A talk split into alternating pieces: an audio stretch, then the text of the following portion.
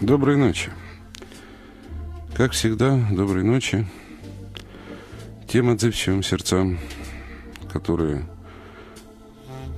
в московской темноте и в тишине наступивших будней слушают нас, сидя у своих радиоприемников.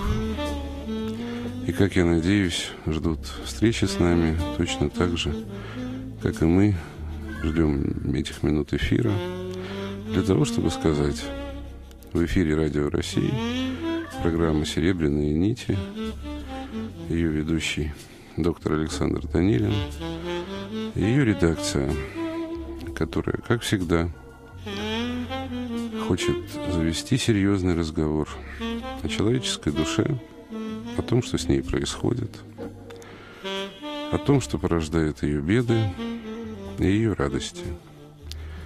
И когда я еду на работу, мне кажется порой, что серебряные ниточки, несмотря на мокрый снег, поблескивают где-то в темноте. Они поблескивают всегда, наверное, потому, что всегда в этой темноте есть кто-то родной. Всегда в этой темноте есть наши семьи. Не только наши семьи которые живы, которые существуют, которые с нами. Но и те семьи наших родителей, которых, быть может, рядом с нами нет. И я хотел бы сегодня начать разговор о том, насколько серьезным и сложным иногда оказывается влияние наших семей на нас, о том, какие тайны скрываются в глубине наших воспоминаний о детстве. И, наверное, поэтому мне хочется начать со старинного блюза, который, быть может, рассказывает мне, рассказывает мою собственную историю. Потому что, когда я был маленький, я был ужасно избалован. И, наверное, кто-то за глаза называл меня «маменькин сынок», как поет замечательный блюзовый пианист Мемфис Лим в этой песне.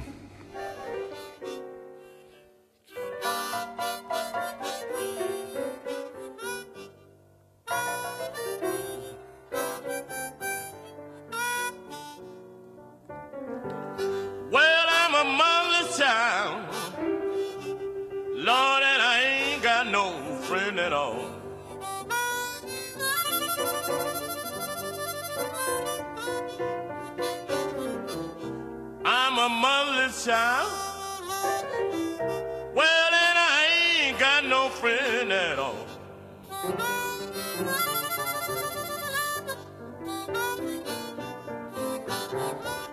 I smile through my tears. Some people think I'm having a ball.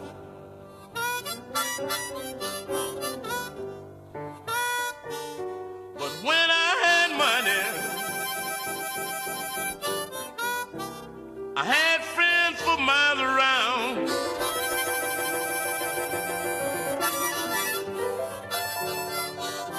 Now when I had money, Lord, I had friends for miles around.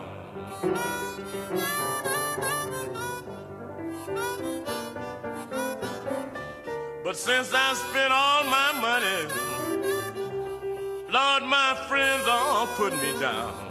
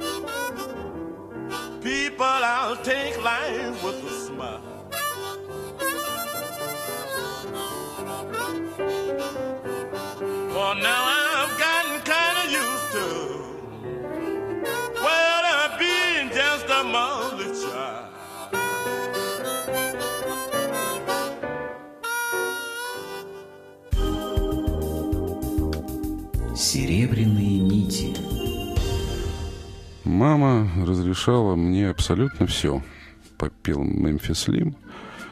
Он пел это и сообщал в песне о том, что теперь он стал взрослым человеком и ждет от жизни, чтобы жизнь ему помогла, как мама. А жизнь помогать ему не хочет. И от этого ему очень плохо. Он беден и одинок. Пожалуй, эта история случается с нами чаще, чем нам самим этого бы хотелось. Ну, а пока вы слушали мелодию, вы, конечно, вспоминали наш телефон, по которому мы, как всегда, ждем звонков сюда, к нам, в прямой эфир. Это телефон 250 07 01. Ваших историй, комментариев и мнений мы ждем с 18 часов вечера каждого дня эфира и до окончания нашего разговора по телефону 250 07 01. А я хотел начать разговор с того, что сказать, что на самом деле, наверное, самое тяжелое или неприятное, что происходит с нашими детьми, маленькими детьми сегодня, связано с тем, что мы никак не можем понять, как же их все-таки воспитывать. Потому что мир, который нас окружает, похоже, требует жестокости, цинизма и равнодушия к судьбам других. Но так никто не воспитывал нас. И так мы не в состоянии на самом деле воспитывать своих детей. Ну, может быть, не все, но большинство. И получается очень странная вещь. Мы пытаемся учить детей вещам, которые, как мы сами понимаем, в реальной жизни им не нужны. Мы пытаемся учить их добру, добру любви, искусству, романтике, честности, верности. Хотя сами сплошь и рядом поступаем наоборот, не используя никаких, ни, ни одного из этих чувств в реальной жизни. Телевизор говорит о чем-то совсем другом, о жестокости, неверности, равнодушии, крови. Да и мы шепчемся на кухне о чем-то совсем другом, не о чувствах, а о том, сколько эти чувства на самом деле стоят. Как не печально это осознавать. На самом деле в психологии такая ситуация описана. Описана она еще в 60-х годах группой психологов, которая получила название группы Пала Альта по месту проведения исследований. Эта группа описала так называемую ситуацию двойного принуждения. Эта ситуация описана ими как серьезная патология общения в семье, когда ребенку постоянно высказываются противоречивые послания родителями. Родители действуют таким образом, что на словах они утверждают что-нибудь одно, а иным способом, с помощью движения, языка тела – выражение лица, требуют и утверждают нечто совершенно противоположное. И эти два утверждения, два сигнала, которые поступают к ребенку, полностью исключают друг друга. Эти э, послания двойные, с двойным зажимом, двойной связью или двойным принуждением, смотря от того, как мы будем это переводить, на самом деле иногда очень простые. Ну, например, мы рассказываем ребенку о том, как ему нужно быть честным в детском саду, когда он общается со своими сверстниками. И шепотом рассказываем жене или мужу о том, как нам ловко удалось обмануть кого-то, вертеть вокруг пальца, продать кому-нибудь что-нибудь ненужное и так далее и тому подобное. В итоге ребенок получает двойное сообщение. Одного мы требуем от него, а другого хотим на самом деле. Ни одну, ни другую модель, не ту модель, которая сказана шепотом, не ту модель, которая высказана э, авторитарно в виде требования к ребенку быть честным или вести себя правильно, вести себя порядочно,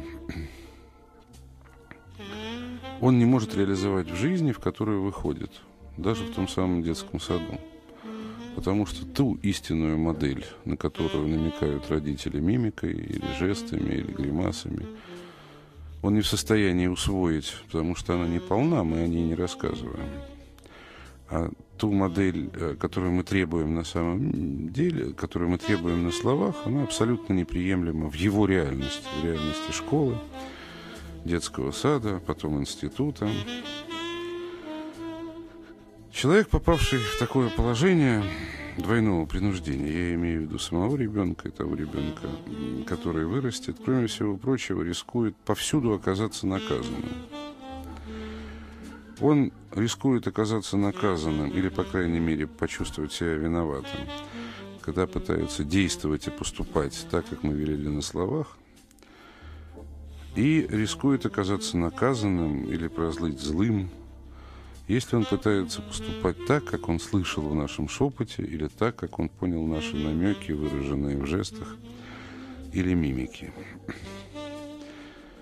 В итоге он испытывает тяжелейшее несоответствие – а так как это несоответствие сейчас в нашей стране усиливается и продолжается, оно усиливается в школе, где учителя опять же говорят одно, они опять же в большинстве своем пытаются учить худо или бедно, добру, истине, красоте, знаниям, справедливости. И это, это послание учителей не соответствует, опять же, тому, что происходит в реальной жизни на экране телевизора – в результате лучшим выходом для ребенка, подростка или молодого человека является бегство от неразрешимой вот этой двойной дилеммы в жизни. Бегство, ну, например, простейшие, привычные, привычные нам спиртные напитки, танцклуб или компьютер. Иногда он совершает такое бегство в секту, просто потому что интуитивно чувствует. Там честнее, и там понятны правила игры. Там, по крайней мере, никто не, не дает намеков. Все поступают, собственно, так, как говорит единый лидер. Ну а в худшем случае он пытается как бы порвать и разделить свою личность на два. На правильную и неправильную на личность, которая состоит из того, как надо поступать, и личность, которая делает неправильно, но вместе с тем по той линии поведения, которую родители показали своими истинными эмоциями, жестами и всем остальным. И тогда на врачей, руководителей, коллег – он может производить впечатление, которое в медицине нашей еще недавно называлось страшненьким словом шизофрения. Хотя на самом деле, конечно, может не быть никаким шизофреником.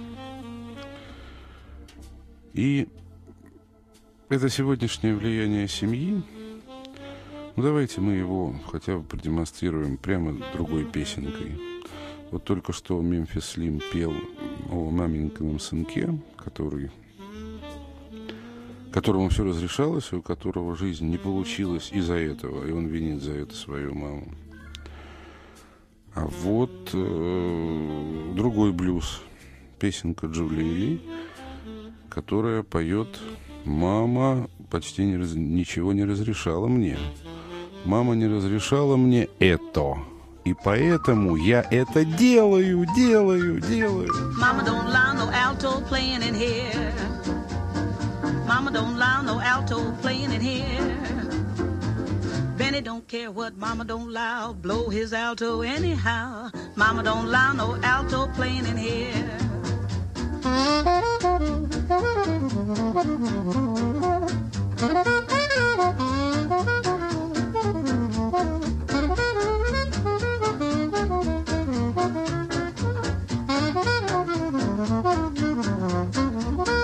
Mama don't allow no trumpet playing in here. Mama don't allow no trumpet playing in here. Bobby don't care what Mama don't allow, blow his trumpet anyhow.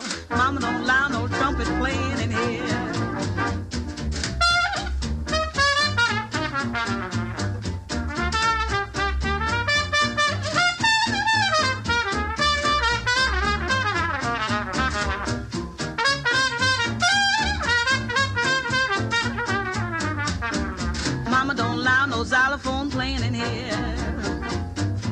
Mama don't allow no xylophone playing in here. Red don't care what Mama don't allow, play his xylophone anyhow. Mama don't allow no xylophone playing in here.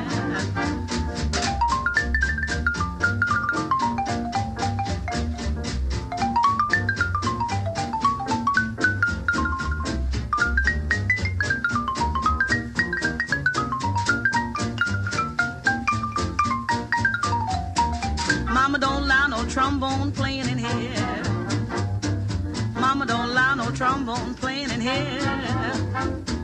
Vic don't care what Mama don't allow, blow his trombone anyhow. Mama don't allow no trombone playing in here.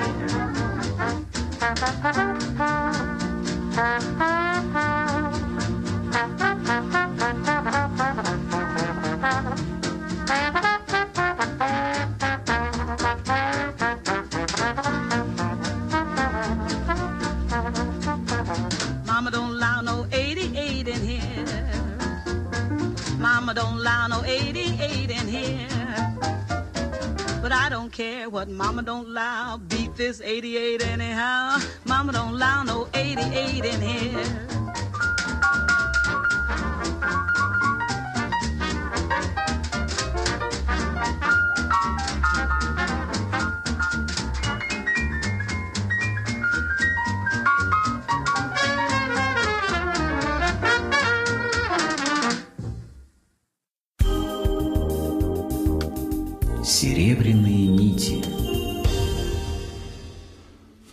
Мы ждем по-прежнему ваших звонков по телефону нашего прямого эфира 250 07 01. И на волнах Радио России по-прежнему программа «Серебряные нити». И, как всегда, большую часть звонков в то время, когда мы работаем на УКВ, мы получаем на автоответчик.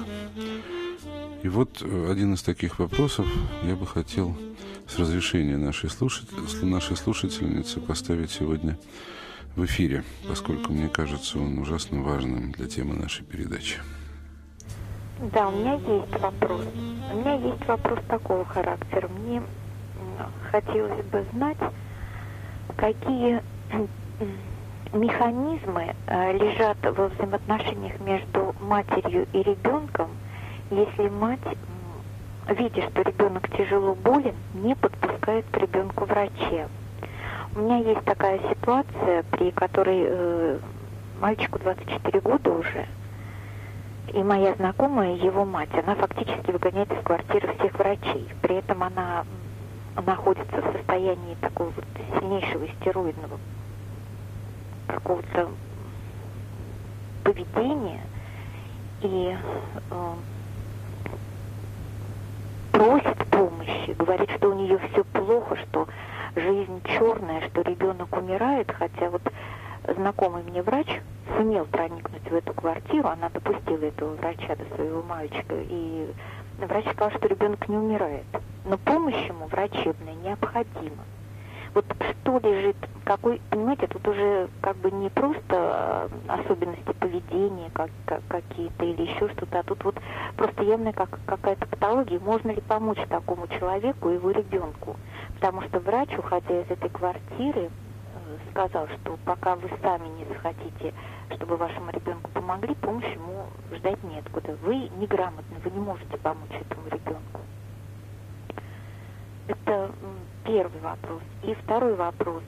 Можно ли прервать патолог, патологию взаимоотношений между эм, э, поколениями родителей и детей, если эта патология э, ну, является как бы основой взаимоотношений между родителями и детьми. Это, ну, например, достаточно жесткое поведение родителей по отношению к детям, потому что, насколько я могу судить, эта патология э, усиливается от поколения к поколению.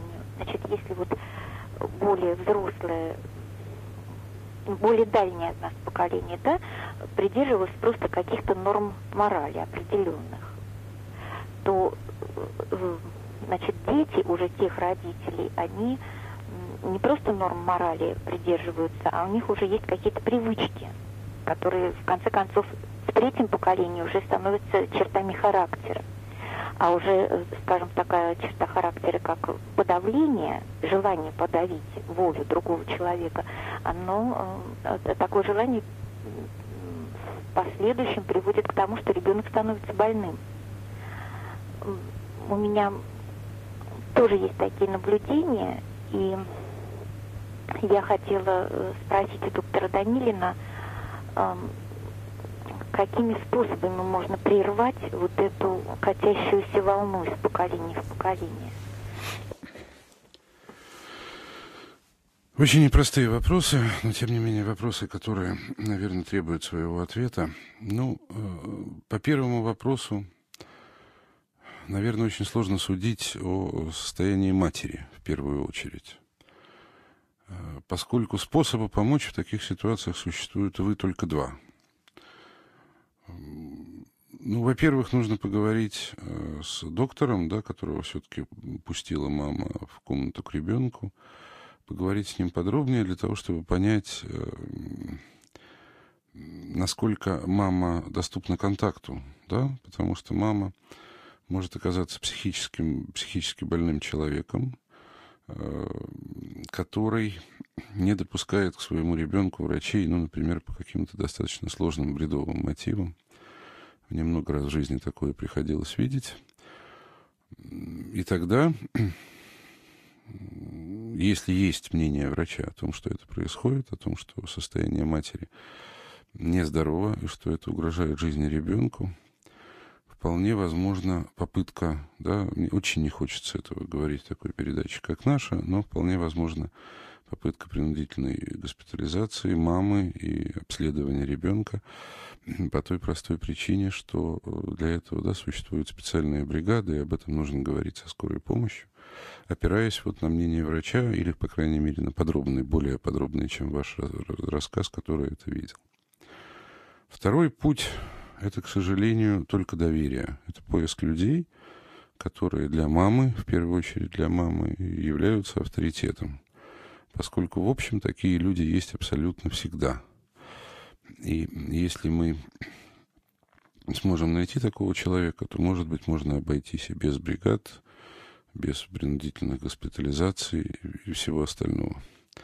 Кроме того, доктор, ну, если уже он смог э, на доверие проникнуть в, э, в этот дом и поговорить с мамой, наверное, знает, что существует система опеки, которая э, сама социальной опеки детства, которая сама, эта система может попытаться решить этот вопрос. Что касается второй проблемы, то она гораздо сложнее. Поскольку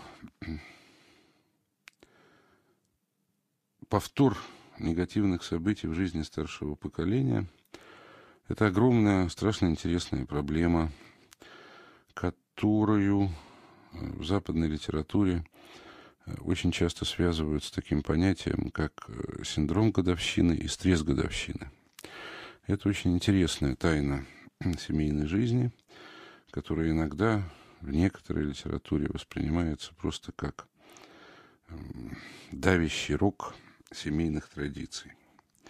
Да, но есть э, знаменитые истории, не связанные с семьей. Так, например, ну, какие-то там, то, что я помню, что, например, второй и третий президенты США, то есть Томас Джефферсон и Джон Адамс, они умерли оба в один и тот же день, 4 июля 1826 года. И это был э, это была 50-я годовщина подписания независимости, подписания Декларации независимости США, да, самого важного документа в жизни американцев. И было такое впечатление, что они ждали как будто этой даты, чтобы поучаствовать в событии празднования 50-летия. Вот так торжественно уйти через смерть куда-то э, в один день. Мы знаем гораздо, даже еще более тяжелое проявление этого синдрома годовщины, потому что очень часто это бывает. Очень многие дети рождаются как бы для того, чтобы отметить годовщину дня рождения или смерти бабушки, как бы напоминая маме о связи матери с ее матерью, ну или отцом, конечно. Иногда это происходит в том самом месте рождения. Вообще, очень часто роды как будто говорят о существовании некой договоренности между бессознательным матери и чем-то, ну давайте это назовем несуществующим термином предсознательным ее будущего ребенка, как будто они договорились о том, что вот эти даты рождения стали особенно значимыми в жизни этой семьи или этой генерации. Очень часто бывает и по-другому, вы, наверное, тоже так или иначе в жизни с этим сталкивались после какого-то критического события в жизни семьи, трудного или драматического, ну, такого, с которым мы уже сталкивались здесь в передаче, как внезапная смерть молодых родителей в результате несчастного случая. Или вот госпитализация мамы в сумасшедший дом. Часто вот спустя несколько лет происходит какой-то несчастный случай, возникает серьезная физическая болезнь, чаще всего рак. Или происходит приступ психоза, случается психиатрическое заболевание, и происходит э,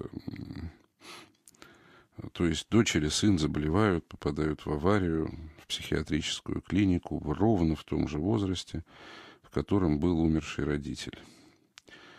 Это происходит очень тоже интересно. Это происходит либо точно в день годовщины, то есть в том же возрасте, либо с интервалами, чаще всего это статистические исследования такие проводились, через 10 и 50 лет. То есть такие как бы образуются некие двойные годовщины.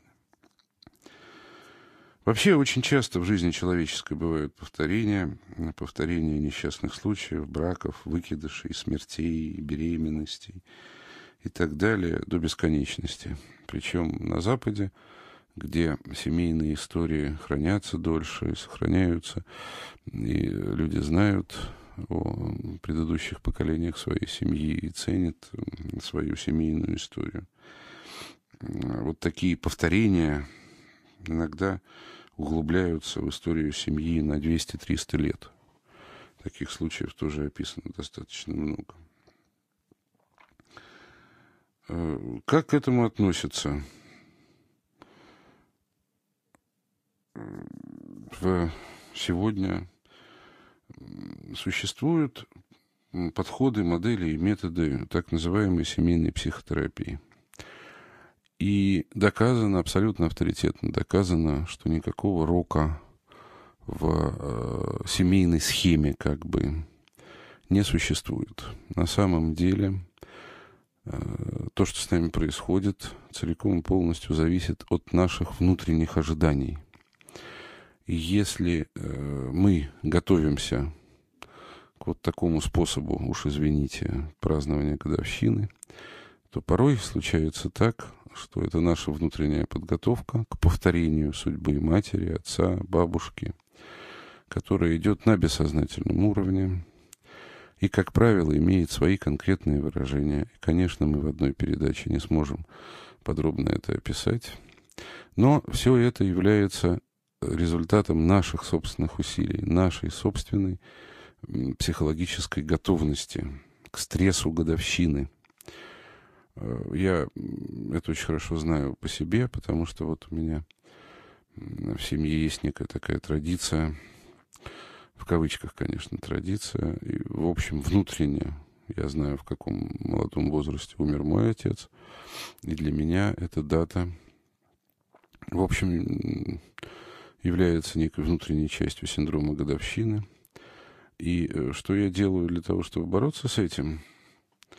Ну, наверное, когда рассказываю об этом вам или читаю о синдроме годовщины, годовщины, я внутренне улыбаюсь, потому что знаю, что если человек осознает свои ожидания, то эти ожидания, как правило, никогда не происходят. Мы, э, я уж не помню, пару передач назад говорили о гаданиях. Так вот, если продолжать разговор о гаданиях, практика психотерапевта показывает следующее.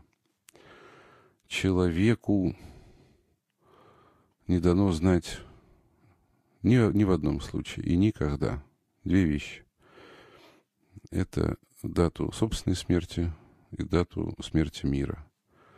Человек лишь может мучительно тревожиться, скрывать эту тревогу от, от окружающих, пытаться запихнуть ее внутрь себя, и тогда из этого ожидания вместе со звоном колоколов годовщины может прийти беда из наших внутренних ожиданий.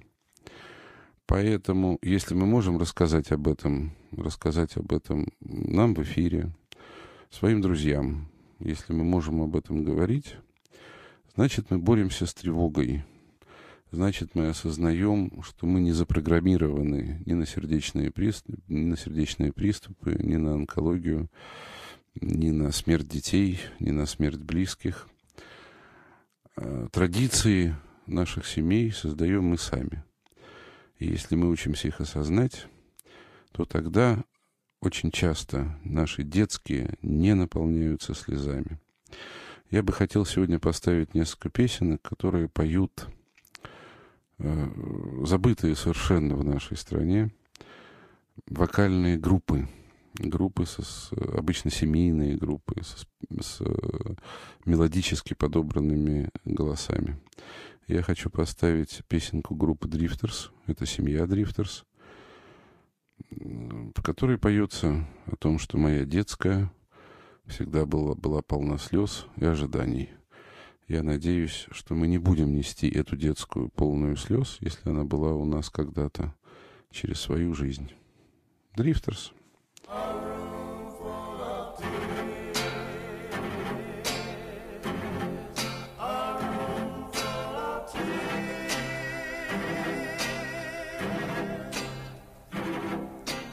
Raindrops keep on falling trickling down my window pane as I sit here hoping. As I sit here hoping. Mm, that you come back home again. Since you've gone,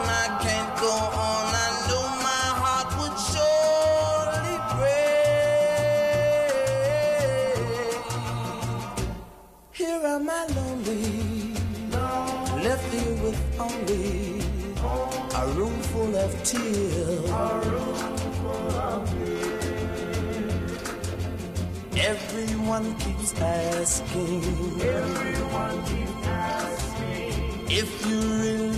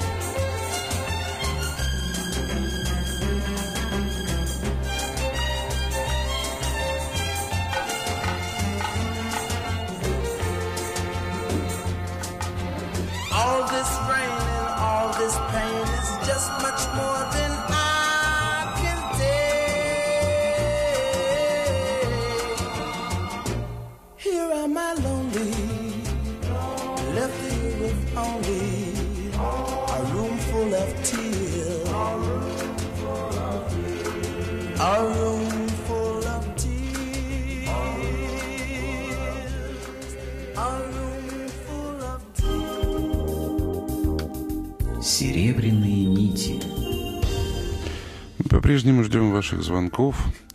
А у нас на телефоне... А у нас на телефоне уже очень давно ждет Катя, которая позвонила как раз в этот мой длинный монолог. Катя, извините, пожалуйста, доброй ночи, мы вас слушаем. Доброй ночи. Я хочу сказать о том, что вот по моему мнению, проблема воспитания, она сводится также вот к проблеме любви, о которой мы постоянно говорим. Мы- Сегодня, сегодня пятница. Да. И семья, И- да, она все о том же, конечно. Но на самом деле любовь это не только любовь, так взаимоотношения между полами, но и любовь вообще ко всему сущему, к этому миру, к детям. Если мы научимся истинно любить и будем понимать, что наши дети это такие же личности свободные, попытаемся понять их, то у нас и будем нести вот эту свою любовь, у нас не будет возникать проблемы, даже дилеммы не будет вставать о том, о расхождении между словом и делом. То есть Катя, то, так, что мы им будем нести, да, так что она будет так, отражать истину. так что она такое истинная любовь?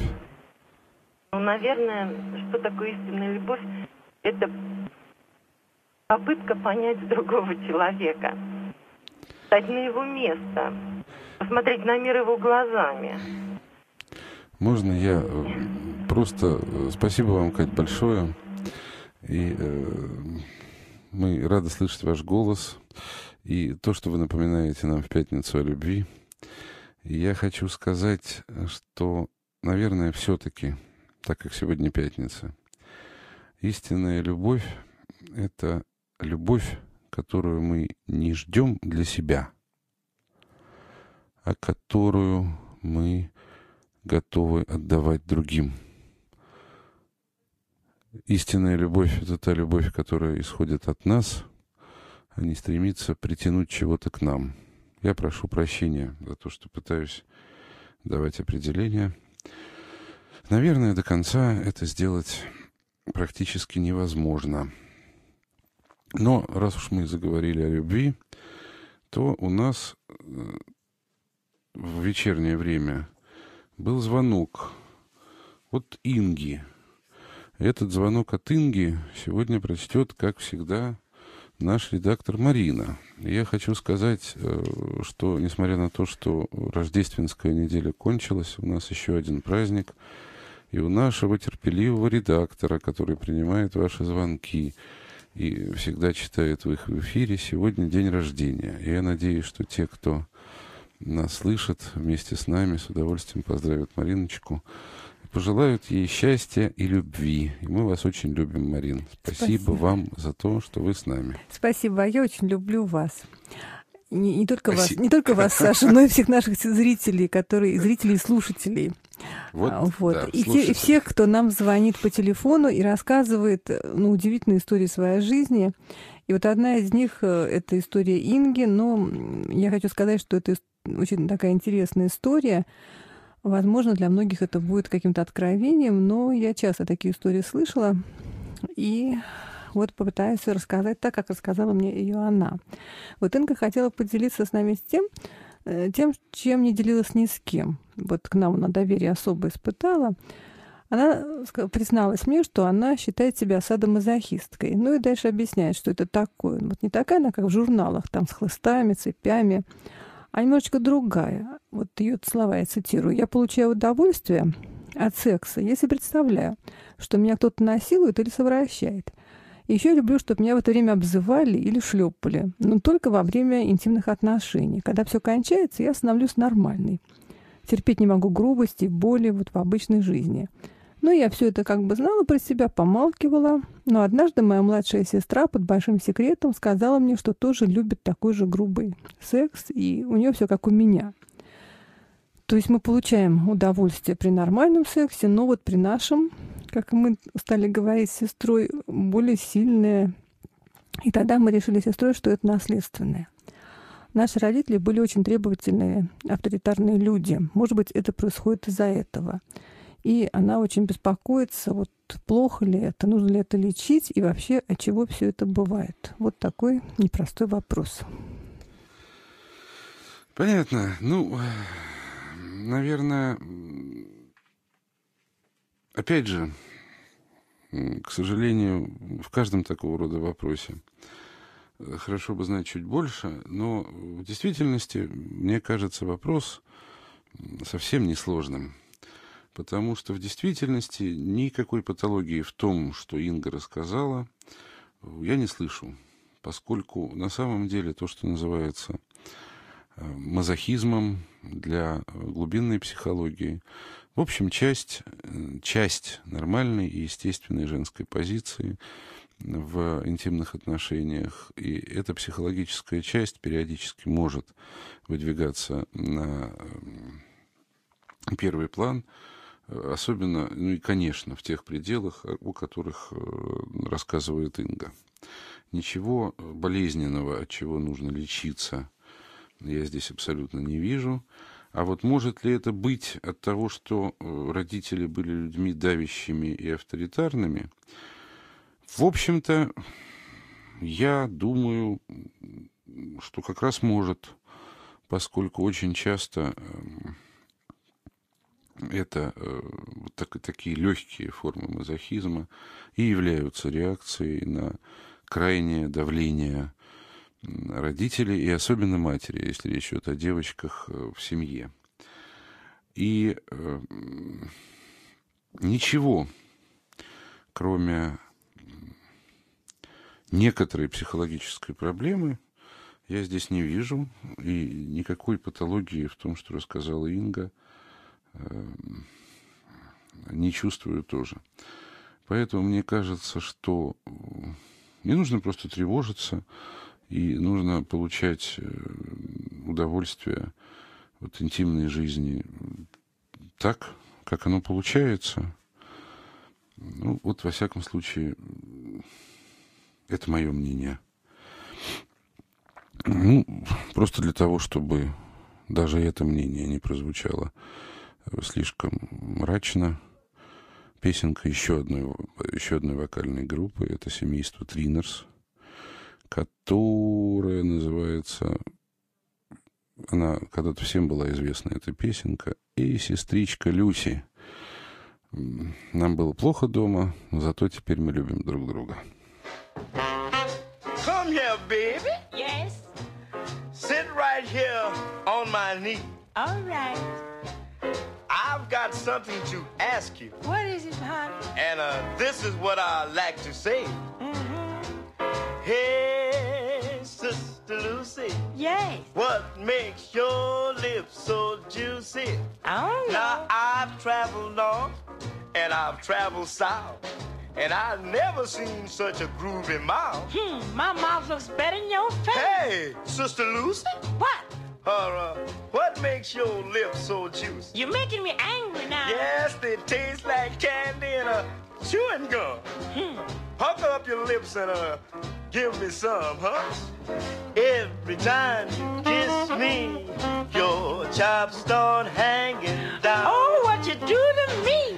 If your lips should miss me, baby, I'm falling in drown. What, you can't swim? Hey, Sister Lucy. What? Uh, what is it that makes your lips so juicy? Lemons. Yes, you know, I'll resist them. If I could, they may be juicy, but um, they sure are good.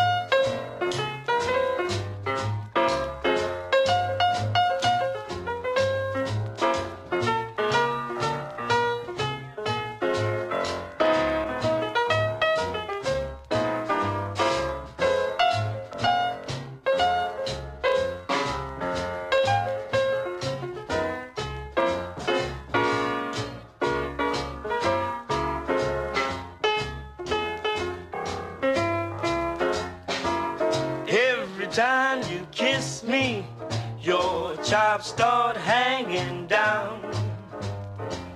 If your lips should miss me, baby, I'll fall in and drown. Learn how to swim then. Hey, Sister Lucy, you know, what makes your lips so juicy? You know, I wouldn't fool with them if I could, but they may be juicy, you know, but they sure are good. Uh, Lucy? Mm-mm. Uh, juicy? Mm-hmm. Lucy? Baby? Mmm, sure good. Серебряные нити. Ну вот, э, на самом деле, я думаю, что Инге стало легче. Точно так же, как в песенке, когда она смогла довериться своей сестре. И, может быть, осознание и разговор на эту тему есть самое лучшее лекарство в таких ситуациях. Я не ответил еще на один вопрос, который на- нам на автоответчике задавал мужчина, которого зовут Слава.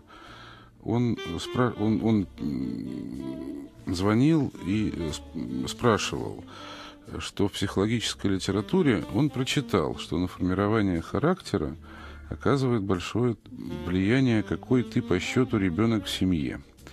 Имеет ли это значение, по вашему мнению, и если да, то какое? На самом деле,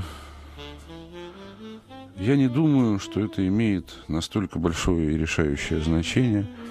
И э, значение это имеет только в одном случае. Только в том, если родители, опять же, не очень умеют любить и явно показывают большую любовь э, какому-то из детей в семье. Потому что во всех остальных случаях даже здоровая детская ревность, когда ревнуют младшего или старшего братика или сестричку к маме, есть проявление э, на самом деле нормальной и здоровой психологии, и ребенку необходимо. Обратите внимание, что, что вот на том, о чем я говорил только что.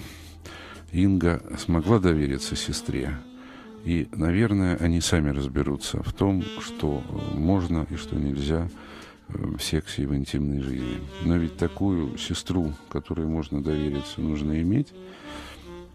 И поэтому порядок, очередность, э, я думаю, решающего значения на формирование характера не оказывает. А решающее значение ока- оказывает позиция родителей. Всегда и во всем умеют ли они распределить любовь. Ну и на прощание я хочу сказать э, одну главную вещь. Мы теперь со следующего вторника возвращаемся на первую кнопку трехпрограммного радио. И наши эфиры теперь будут начинаться не в 0 часов 10 минут ночи, а в 23 часа. И вы сможете слушать нас на 10 минут больше, с 23 до 24 часов в эфире Радио Россия по вторникам, средам и четвергам с 23 до 24 часов. Мы будем вам очень благодарны, если вы сможете звонить нам с 6 часов вечера и до 12 ночи теперь по телефону прямого эфира 250-07-01. Мы очень вас любим, очень ждем ваших звонков и желаем вам спокойной ночи. Всего доброго.